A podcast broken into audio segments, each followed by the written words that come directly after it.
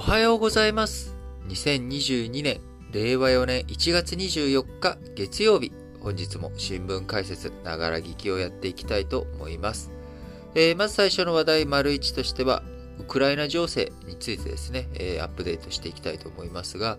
イギリスの外務省、えー1月22日にロシアがウクライナに親ロシア派、まあ、ロシアとね、仲のいい政権を樹立させようとする動きがあると警告をしました。今、欧米とね、仲良くしていこうというゼレンスキーさん。この人が親欧米路線の政権を築いているわけですけれども、このゼレンスキー大統領を失脚させて、ロシアと仲のいいムラエフ元ウクライナ最高会議、えー最高会議。まあ、これ、国会のことですね。えー元ウクライナの国会の議員を主犯とする政権を発足させる工作が検討されているということです。えーまあ、あのー昔ね、えー日本も中国と戦争していた第二次世界大戦前、えー中国の蒋介石政権、えーイギリスとかね、えアメリカと仲の良かった、えそして、え日本と仲の悪かった蒋介石政権を認めないで、え王朝明さん、えーこの人とね、えーこの人主犯とする日本と仲のいい政府、これを作って、えー日本は中国とちゃんとお話できてますよと、えー中国に、侵略をしてるんじゃないんですよっていうような、まあ、こういったスタンスを作ったりとかっていうことで、えー基本的に、まあ、どの国もですね、えー侵略、まあ、あまあ、進出侵略、いろんなあ相手国に対して、えー自分たちの主主張を強めていくということの時に、まあ、よくやるのがですね、えーま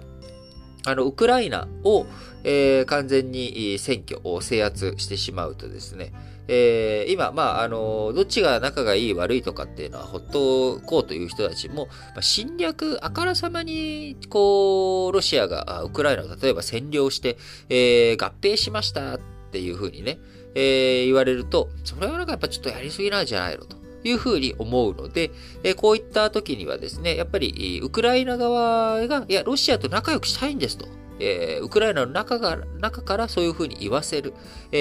ー言ってもらえるように仕向けていくっていうことね。これは、まあ、あの国際政治における基本で、えーなっていくわけなので、まあ、あの、侵攻する、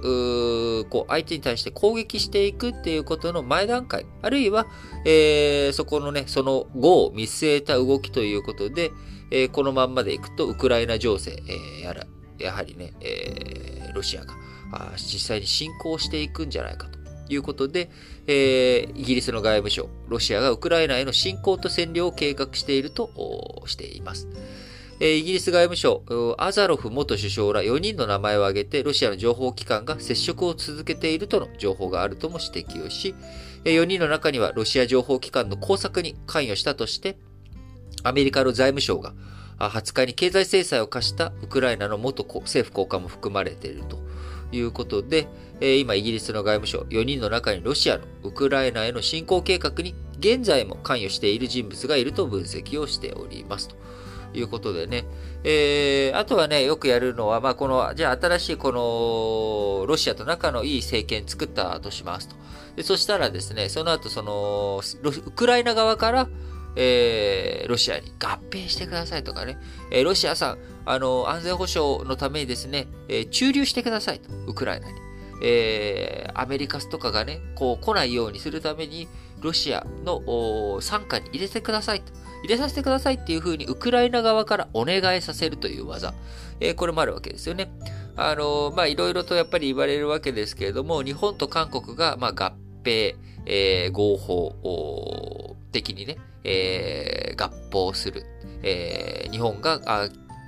朝鮮半島を植民地にしていくっていう流れの時にも、あれもね、一応、まあ、建前、本音、いろいろあるんですけれども、あの、まあ、ちょっとそこを細部に入ると、いろいろとめんどくさいことになるんで、今日はそんな細部に入らないですけれども、えー韓国側、あ朝鮮半島側から、えー日本に対して、えーこう提案という形で、いやいや、もう合併しましょうよというふうな提案があったというふうにして、まあ、植民地化したっていうようなね、まあ、こういった手法を取っていくわけなので、やっぱりまあ、何をするにしても、ロシアにとって、えーウクライナ、あ自分たちのね、え足元、前際、えー的な存在として場所地理的にあるわけなので、まあ、しっかりとロシアと仲のいい政権、政府を作っていくということ、そのための工作を、まあ、しているっていうことも、まあ、違和感は特にないですよね。えー、で、あとはまあ、それに対して、えー、イギリスが、まあ、そういった証拠を見つけたぜ、的な感じで今、警告をしているということになります。えー、また、アメリカの CNN などの報道によりますと、アメリカの国務省、まあ、アメリカの外務省に相当す相当するところですけれどもえ、ウクライナの在ウクライナアメリカ大使館員の家族らに国外退避を支持する検討に入ったという報道があります。2014年に続くロシアによるウクライナ再侵攻を想定した措置で、早ければ今月内、1月内に退避させる可能性があるということで、まあもう今週の話になってきますよね。CNN によりますと、えー、在ウクライナのアメリカ大使館が国務省に緊急業務に関わらない職員と家族の退去を許可するよう求めていたということで、アメリカ政府、ウクライナ政府に同国に駐在する外交官の家族を月内にも退避させる方針を伝達したというふうに伝えられております。アメリカの FOX ニュース、24日にも民間航空機で退避を始めるよう促すと伝えているということで、ブリンケンアメリカ国務長官、え今月19日にウクライナの首都キエフでゼレンスキー大統領と会談した際に、国外への退避計画についても話したとみられるということで、えいや、もうね、あの、アメリカの大使館員、の家族、こういったアメリカの政権のね、指示で、こう、ウクライナにいる人たちの退避が始まっていくということになっていくと、まあ、いよいよアメリカ、ウクライナにですね、ロシアが侵攻してくるっていう可能性、これを高く見ているということ、えー、まあ、危険、戦争の危険が迫ってきているということなんでしょうね、報道通りであれば。えー、今後、まどういった動きしていくのか、まあ、この1月下旬、最終週、えー、まあ、月曜日、来週の月曜日もね、あの、また1月ですけれども、が、いよいよ緊迫感がさらに醸成されてきているのかなというふうに思います。えー、個人的にはまこれでね、どこかで急転直下あ、戦争を回避できたというような流れになってくれればいいなと強く思うんですけれども、うん、どういうふうな動きになっていくのか、引き続き要ウォッチだなと思います。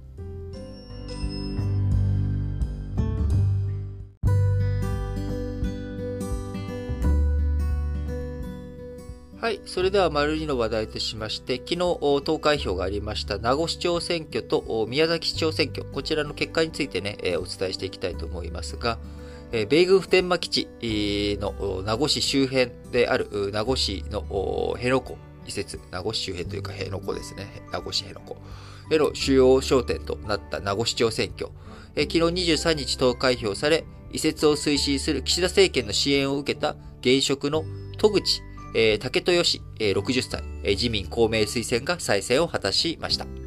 辺野古反対のデニー知事、玉城デニー知事が推す新人、えー、岸本洋平氏、えー、49歳、えー、立民共産令和社民地域政党沖縄社大、えー、推薦を破って、えー、現職の自民公明推薦の戸口武豊氏が勝利したということで、えー、岸田政権、え今後のね、辺野古への移設計画、えこちらの進展を期待しております。えその一方、沖縄県知事である玉城氏の影響力低下は必至で、え9月の任期満了に伴う県知事選挙に向けて立て直しが迫られるといった情勢になっております。えー、今年ね、1972年に沖縄が返還されてからま50年という節目の年であると同時に、えー、主要なね、えー、沖縄に関係する投開票、これが集中する1年というふうになっております。1月23日、昨日、名護市のね、市長選挙がありましたけれども、2月には石垣市長選挙、4月には沖縄市長選挙、7月にはね、参院選挙がありますし、任期満了、宜野湾市長、9月29日、県知事も9月29日、11月15日には那覇市長選ということで、えー、こういったね、任期満了日、宜野湾市長、県自治、那覇市長というものも今年にあるということなので、まあ、選挙も漏れなく今年にあるんだろうなというような状況であります。えー、こういった状況下において、えー、まあ、どういうふうにね、え沖縄の問題が進展していくのか。1972年に沖縄が返還されてから50年という節目の年、今年、どういうふうになっていくのかがすごく注目されるポイントです。え僕自身、えやっぱりね、この沖縄の問題、いろんなことを考えていく上で、最大のポイントはやはり投票率というところだと思うんですよね。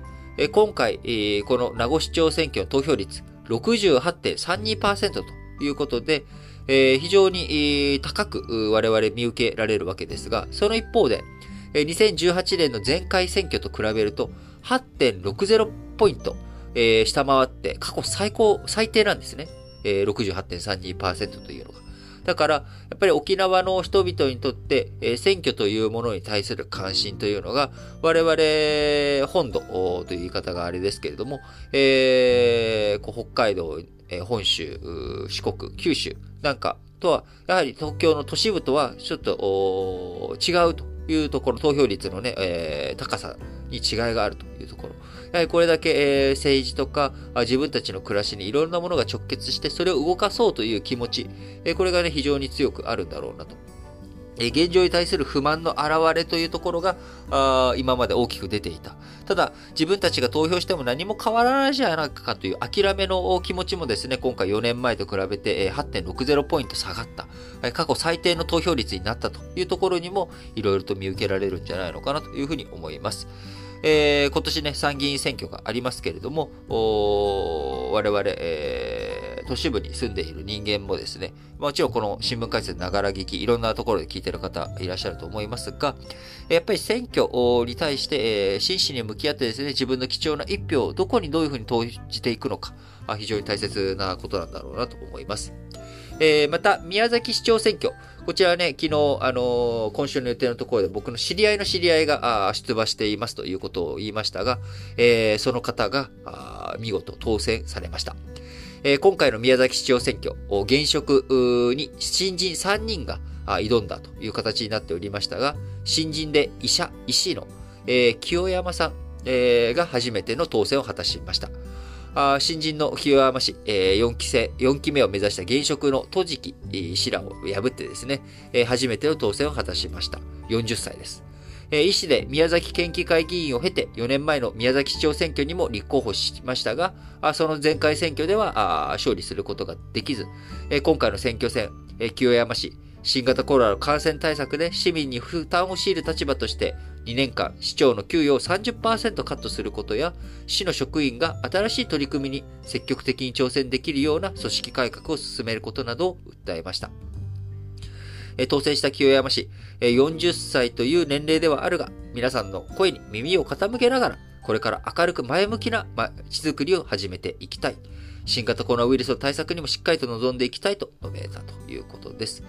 えー、先ほどね、名護市長選挙の投票率がですね、えー、何パーセントって言いましたっけ、僕？えー、と、名護市長選挙の投票率が68.32%と申し上げました。えー、それに対して今回の宮崎市長選挙、投票率38.76%ということで、えー、前回4年前の選挙ではですね、40%あったんですが、えー、今回、えー、40%を切った38.76%ということになりました。えー、なかなかですね、あの、非常に投票率というもの寂しいことになってしまっておりますけれども、やっぱりあの政治にね、自分たちの一票を投じても何も変わらないんじゃないかっていう気持ちね、これがやっぱり非常に大きかったりします。ただ、今回当選した清山氏というのはですね、あの、新人で、え、4期目を目指した現職、え、この、現職の方が4万2929票。えー、清山さんが56,943票ですので、えー、他のね、えー、今回投票しなかった人たちの票があれば、まあ、あのー、どの方でも、当選した可能性があるわけですよね。えー、残り51.24%をかき集めることができれば。なので、あの、やっぱり自分の一票があ大きく変えることができるということ。えー、それがね、集まった結果、あやっぱり当選されていくっていうことになりますので、やはり自分の貴重な一票、もちろんね、投票する人がいなかったら誰にも投票しないっていうことも大切ですけれども、えー、白票を投じるということもね、意味のあることだと思いますので、えー、今年、参議院選挙、7月に、夏にね、ありますけれども、自分たちの投票権、えどういうふうに行使していくのかというところについて、えしっかりと考えていくきっかけになっていただけたらいいんじゃないのかなと思います。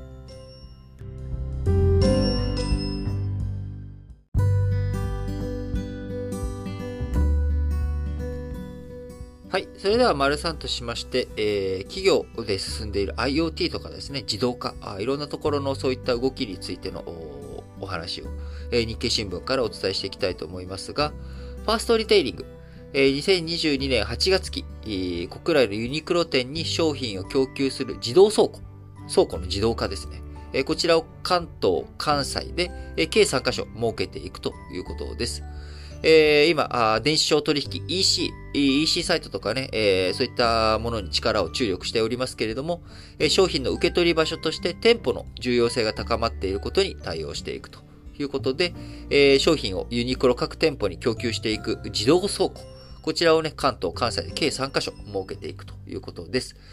えー、EC が成長していっている中、人手に頼らず、まあ今ね、いろんなところで人手不足という話が出ておりますけれども、人手に頼らず商品を効率よく店舗に供給していく体制を作っていくということです。2022年春に関東圏のユニクロ店舗への供給拠点として新たな自動倉庫、千葉県内で稼働するということで、えー、去年2021年年末までには関西圏のユニクロ店舗に向けて兵庫県と大阪府で自動倉庫が動き出しております。えー、この千葉県、えー、兵庫県、大阪府、この3拠点の自動倉庫、3拠点合計の投資額は100億円超と見られており、現状今国内にユニクロ約810店舗ありますけれども、倉庫については全国に10拠点以上あるということで、業務の多く人手に頼っているところから自動倉庫に変えていこうという動きになっております。東京都と大阪府にある2つの EC 倉庫については、少量多品種扱うネット通販特性上、効率化を急ぐため先行して自動化をしたということです。えー、店舗向けについても順次自動化を進めていくということで、えー、新型コロナウイルスの影響もあり、今、通販サイトとかね、EC、えー、電子商取引の分野は非常に成長が進んでおります。えー、また、あの、新型コロナの影響もあって、こう人手不足とかね、こういったところに対処、対応していくというところでも、まあ、自動倉庫というところについて、え、しっかりと取り組んでいこうというユニクロの動きになっておりますが、2021年9月から11月期の3ヶ月の国内ユニクロ事業の売上収益、こちらに占める EC 比率は16.2%と、コロナが流行する前の2年前、2019年9月から11月期の10.6%と比較して6ポイント近く伸びております。えこういった状況の中、ファストリテイリング、新たな自動倉庫の稼働で人口が集中する関東と関西の店舗により効果的、効率的にえ商品を供給できるようにしていく体制を整えていくということです。えまた、日立製作所。え日立製日立製作所はですね、人の動きを認識するセンサー付きの作業服を開発したということで、えストスタートアップ企業のゼノマ、あこちらとドイツ人工知能研究センターとの共同で開発したということで、え工場や倉庫などで作業する人の負荷を解析して、作業のやり方や工程、こちらをね、見直し、改善していく、こういったものをしていくためにですね、センサーの、センサー付きの作業服を開発したということです。え作業服にデータを収集できる電子回路を組み込み、Bluetooth でスマートフォンにデータを送信し、送信し、クラウドで分析するという仕組みです。え動作や姿勢などから作業者の身体的な負担を数値で示していくということ。えまたカメラで全身を撮影して動作を解析する技術とを使ってですね、え、使ってプライバシーも配慮しやすいということだそうです。え、どの作業員に負荷の大きい仕事が集中しているかをデータで確認することもできるようになり、あの、ね、あいついつも楽なものをやってて、例えば引っ越しとかでね、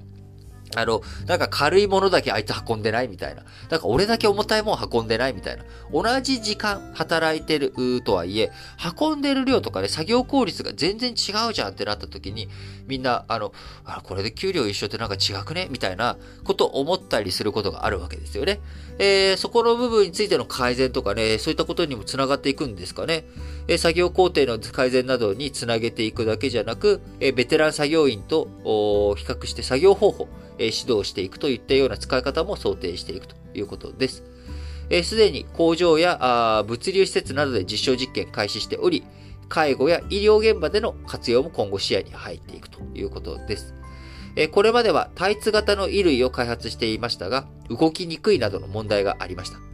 体の動きと衣類のシワの関係などを人工知能 AI で解析し、ぴったりとした服でなくても体の動きを把握できるようにしたということですが、えー、気になるのはですね、えー、選択できる回数、この作業服、えー、センサー付きの、え作業服については、100回選択できるようにしたということなので、100回？ん ?100 回か？っていうところですよね。え作業服なんで、まあ、毎日選択しないとはいえ、あのやっぱりそれなりに選択したいじゃないですかと。えそうすると100回っていうと結構寿命短いんじゃないのかとかね。まあ、そのあたりについては今後いろいろとやっていかなきゃいけない、えー、見ていかなきゃいけないところですが、こういった技術って、えー、やっぱりあのー、ラグビーとかサッカーとかね、えー、そういったところでもセンサーつけて、えー、みんなが動いて、どんな動きしているのかとか、あいろんなそのスポーツの効率化とか作戦のね、ねえー、戦略とか考えていく上でも使っていますけれども、やっぱりこう、いろんなところにセンサーとか解析とか、その中で、えどういう動きが一番いいのかとか、あこうね、スポーツ以外においても、やっぱ体を動かす、体の使い方、えー、日頃の普通の仕事においても、えー、大切なあ研究成果とかね、いろんな気づき、えー、腰痛とか、そういったものの解消とかね、えー、そういったものにもつながっていくよう、いろんなデータ集まって、それをしっかりと解析していく。えプライバシーに重々配慮しながらあやっていくとですね、え我々人類にとって、主語すごく大きいですけれど、え目的語かあ。非常に大きいですけど、人類にとってもね、なんかいろんな気づき、発見があるんじゃないのかなっていうふうに期待が持てるかなと思っています。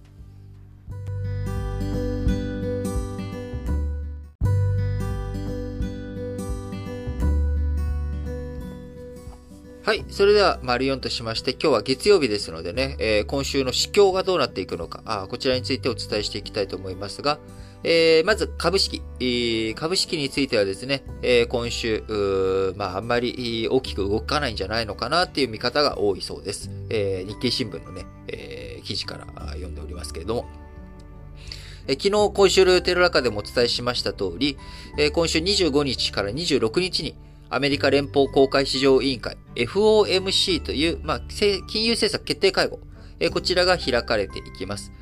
パウエル FRB 議長をはじめ、金融引き締めに積極的な高派の姿勢、引き続き、そういったところがね、示されていくということになれば、割高感のあるテック株、IT 企業の株とかね、半導体とか、こういったものについて、中心に売られる可能性があるということですが、えー、今週ね、25日はマイクロソフト、27日にはアップルの決算発表がある中、市場では高決算を期待する声が大きいですが、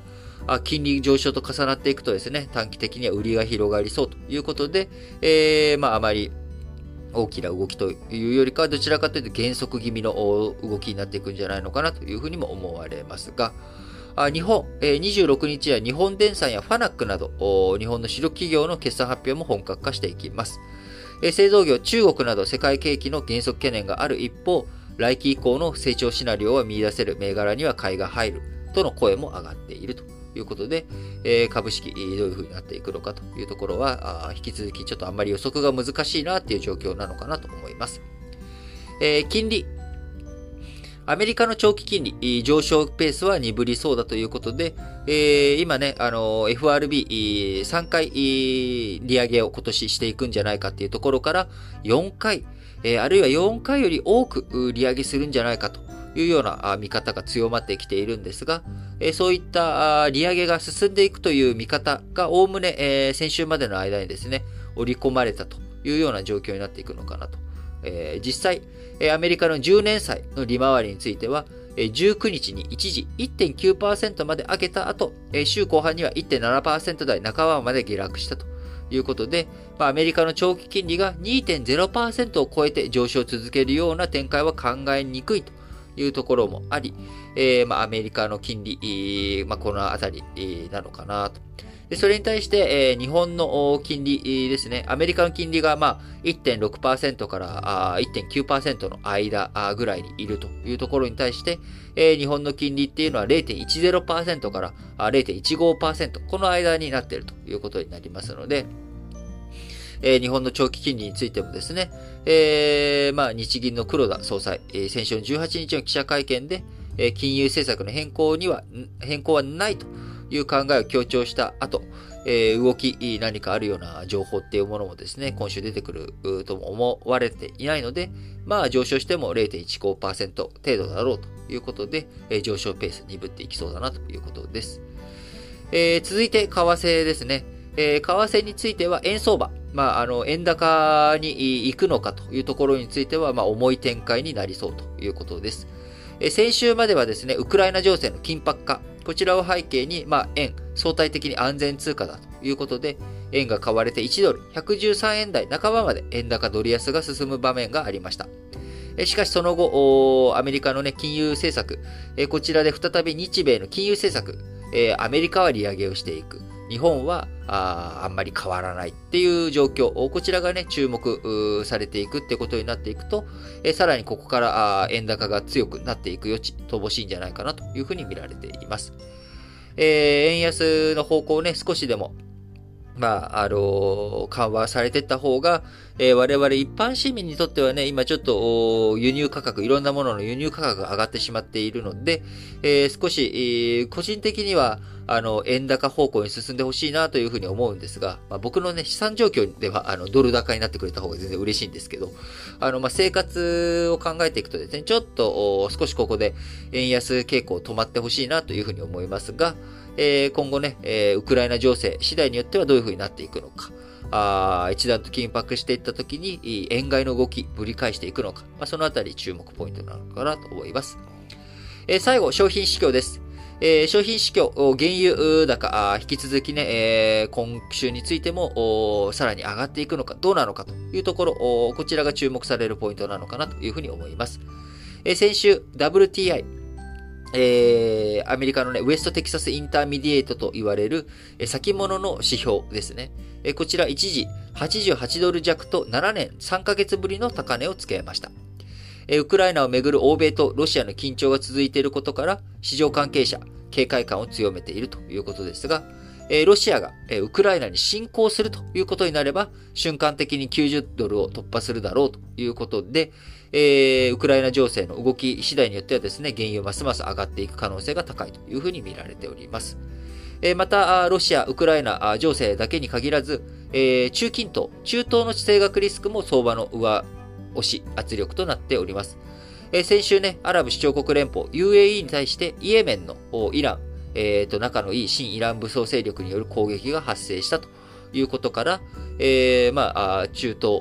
ウクライナ、いろんなところ、各国でのね、原油相場、原油の供給不安ということになっていけば、さらに高い原油価格上がっていく可能性もあるということです。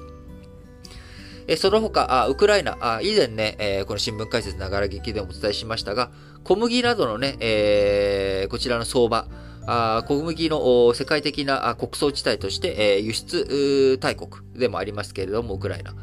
ロシアとウクライナ、戦争状態になってしまえば、この小麦の相場価格も上がっていくという可能性もありますので、そうすると僕らがね、日頃口にしているパンとか、あこういったものの値段も上がっていく可能性があるということで、えしっかりと国際情勢見ていく必要があるこの1週間かなと思います。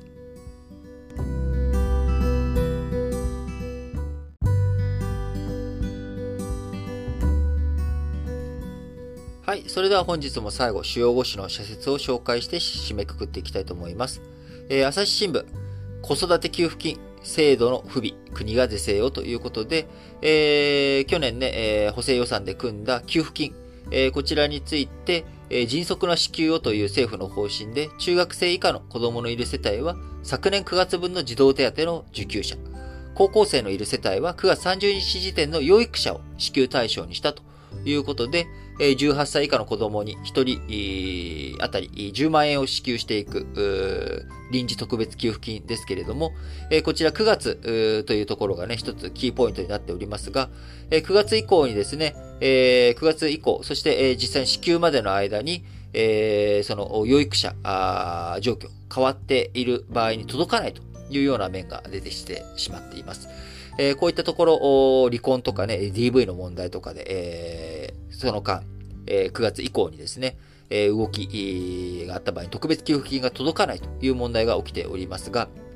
えそれに対して朝日新聞、え当事者間の話し合いで解決できるのであればいいが、法律上の義務である養育費さえ不払いが多い現状を見れば、協議に応じる人ばかりでないことは想像に難くない。DV 被害者などそもそも話し合いができない場合もあるということで、国がしっかりと動いていくべきだというのが朝日新聞です。えー、朝日新聞もう一本は中国の人権、なぜ出国を認めるのかということで、えー、中国でね、えー、いろいろと出国をしたいというふうにしても、えー、犯罪者でもないけれども、人権を守ろうとする活動家への締め付けが強くなっており、えー、子供の介護とかね、えー、そういったものを、えー、看病とか、そういったことのために出国をしようとする人たちを止めている。えー、今、この中国の状況おかしいということで、朝日新聞。来月には北京で冬季オリンピックが開幕する。開催国の中国政府は人権の尊重を高く掲げた五輪憲章に真正面から向き合うべきだ。いかにきらびやかな祭典の演出をしようとも、その足元にある深刻な人権侵害の闇を消すことはできない。えー、続いて毎日新聞。若者世代の癌、多様な悩み受け止めたいということで、えー、若者世代のが、非常に多く出ております。えー、私、今年39歳になって、えー、なりますけれども、今38歳ですけれども、やっぱり周りで多くの人がですね、がんに同世代になっております。え、中には命を落とした方もいますし、え、中には当然、あの元気に、もうね、10年以上、元気に過ごしている、ががね、見つかってから、あ全然元気で、過ごしている人もいれば、早めに見つけて、えー、早く叩けた人もいればということで、えー、本当にえー、癌の問題というものはね、若年化も進んでおりますけれども、えー、逆に医療の発展もあって、早く見つける、早期治療をすることによって、えー、命がね、長く保つことができるということもありますので、えしっかりとですね、えそこの医療格差というものをなくしていったりとか、あとは、やっぱりちゃんとこう、健康診断、えーかかるということの大切さ、えこれをね、え訴えていきたいと思いますが、え毎日新聞、医療機関だけでなく、患者会や行政などが連携して多様な悩みを受け止め、切れ目のない支援を提供する仕組みづくりが急がれると。え毎日新聞もう一本は、大震災と共助、地域守る仕組み再構築を。災害時には、自助、共助、公助の連携が不可欠だ。とりわけ大地震では、被害が広範囲に及び、控除だけでは対処し、対応しきれないため、自助、共助の重要性が増していくと。いうことで、地域守る仕組み、しっかりと機能させていくためには、公の助け、こちらがね、機能する前、段階から自助、共助のところがしっかりと機能することが大切だと。いうことで、えー、まずね、自助できるところをしっかりと自分たちの避難経路の確認とか、あ自分たちのね、避難物資、えー、乾パンとかですけれどもね、えー、食べ物、えー、こういった燃料とか、そういったことも含めて、こあの固形燃料とかね、えー、あのガスとか、こういったものをしっかりと、えー、持っておくこと。えー、これによってですね、えー、避難とか、こういったもの、災害時の助けになっていくこと。確実にあると思いますので、しっかりと見直していってもらえたらなと思います。産経新聞、ウクライナ危機、米国支え、ロシアの侵攻を阻め。ロシアがウクライナ侵攻を強行した場合の対ロ制裁について、米国は同盟パートナー諸国との調整を急いでいる。制裁ができるだけ強力なものとなるよう日本も強調しなくてはならない。え世界遺産登録、ブレずに佐渡銀山推薦を。政府がなすべきことは事実に基づき韓国の主張に反論し、国際社会の理解を得ることだ。ここで過去を残すようなら、岸田文雄政権の対韓外交にも疑問符がつこうということで、いや、これ本当にね、あのー日本政府何考えてるのか僕もちょっとよくわかんないですけれども、あのー、しっかりと自分たちがね、えー、主張すべきことは主張する。佐渡金座、あ別に、えー、強制連行とかの話ではなくて、まず江戸時代の話だしって、えー、強制連行の話についてもですね、まあ今、あ政府の立場としていろいろと言いたいことがあるわけじゃないですか。だからそれをきっちりと主張していくっていうこと、とえー、これをね、相手をおもんばかって、なんかあの、自分たちの主張を曲げるというのはですね、これは全然相手のためにもならないし、自分たちのためにもならないということを間違いないので、僕はちゃんと主張したらいいんじゃないのかなと思うんですが、えー、すっごく大元のことを言うとですね、世界遺産、もうやめたらっていうのが 個人的には思うところですよね。えー、1995年とかにですね、あのー、厳島神社とかね、えー、こういったところが世界遺産、えー、なってったというところ。まあ、そこからだんだんだんだん、なんかやっぱそういうのと比べると、世界遺産かこれっていうようなものとかがね、えー、あるわけですよ。で、世界遺産ってもうなんかあのー、こう予算取りというか、なんかこの観光地にするためのなんかね、利権争いみたいな、まあこういった様相も出てきてしまっているので、なんかね、世界遺産登録って言われても、ありがたみがちょっと減ってきている予感が僕するんですよね。なんか、うん、なんかその辺も含めて、あのー、ユネスコとかね、えー、国連機関とか、まあ、そもそも世界遺産とは何かっていうところ、最定義とかね、え、その辺を日本がしっかりと主張していくっていうのも逆になんかやってったらいいんじゃないのかなと思ったりします。はい、読売新聞。えー、カザフスタン、長期独裁のほころびが露呈した。盤石に見えた強権体制があっけらく崩壊した。長期政権を目指すロシアのプーチン大統領や中国の習近平国家主席にとっても一言ではあるまい。えー、読売新聞もう一歩、財政黒字化目標、維持するのなら具体策を示せ。PB を、えー、プラあのプライマリーバランスですね。こちらを黒字化できたとしても、財政再建の第一歩に過ぎない。それすら難しいのが日本の財政の現状だと言える。現実的な戦略を練り直す必要がある。えー、日経新聞です。子供の接種は個別で対、個別対応で。2年間不便なマスク生活を強いられた子供たちには相当なストレスがかかっている。接種の有無で新たな差別やいじめを生まぬよう、学校や地域社会は目配りしてほしい。コロナ禍から子供を守る大人の責務と言える。えー、日経新聞最後、米国再建の歩みが鈍いバイデン氏の1年。何より深刻なのは米国の劣化と分断である。これ、米国の劣化っていうところはね、もうちょっと正確に言うと、米国の民主主義の劣化と分断であるでしょうね。えー、議事堂の襲撃事件から1年を経ても、2020年大統領選挙の結果に異議を唱える有権者が存在する。与党民主党と野党共和党が妥協を拒み、重要な政策が滞るのも見るに耐えないということで、えー、アメリカ今後ね、どうなっていくんでしょうね、というところですが、えー、本日もね、皆さん新聞解説、ながら聞きをお聞きいただきありがとうございます。えー、今週水曜日、あさって1月26日水曜日にですね、えー、経済基礎の基礎というオンライン講演会、こちらをズームを使ってやりたいと思っております。えー、昨日参加者の方がね、えー、何人かご応募がありましたので、あまあ、これで経済の基礎の基礎でやろうということで、えー、もう腹は決まりましたが、えー、何を取り扱おうかなっていうのを昨日考えた結果、えー、やっぱりですね、株式、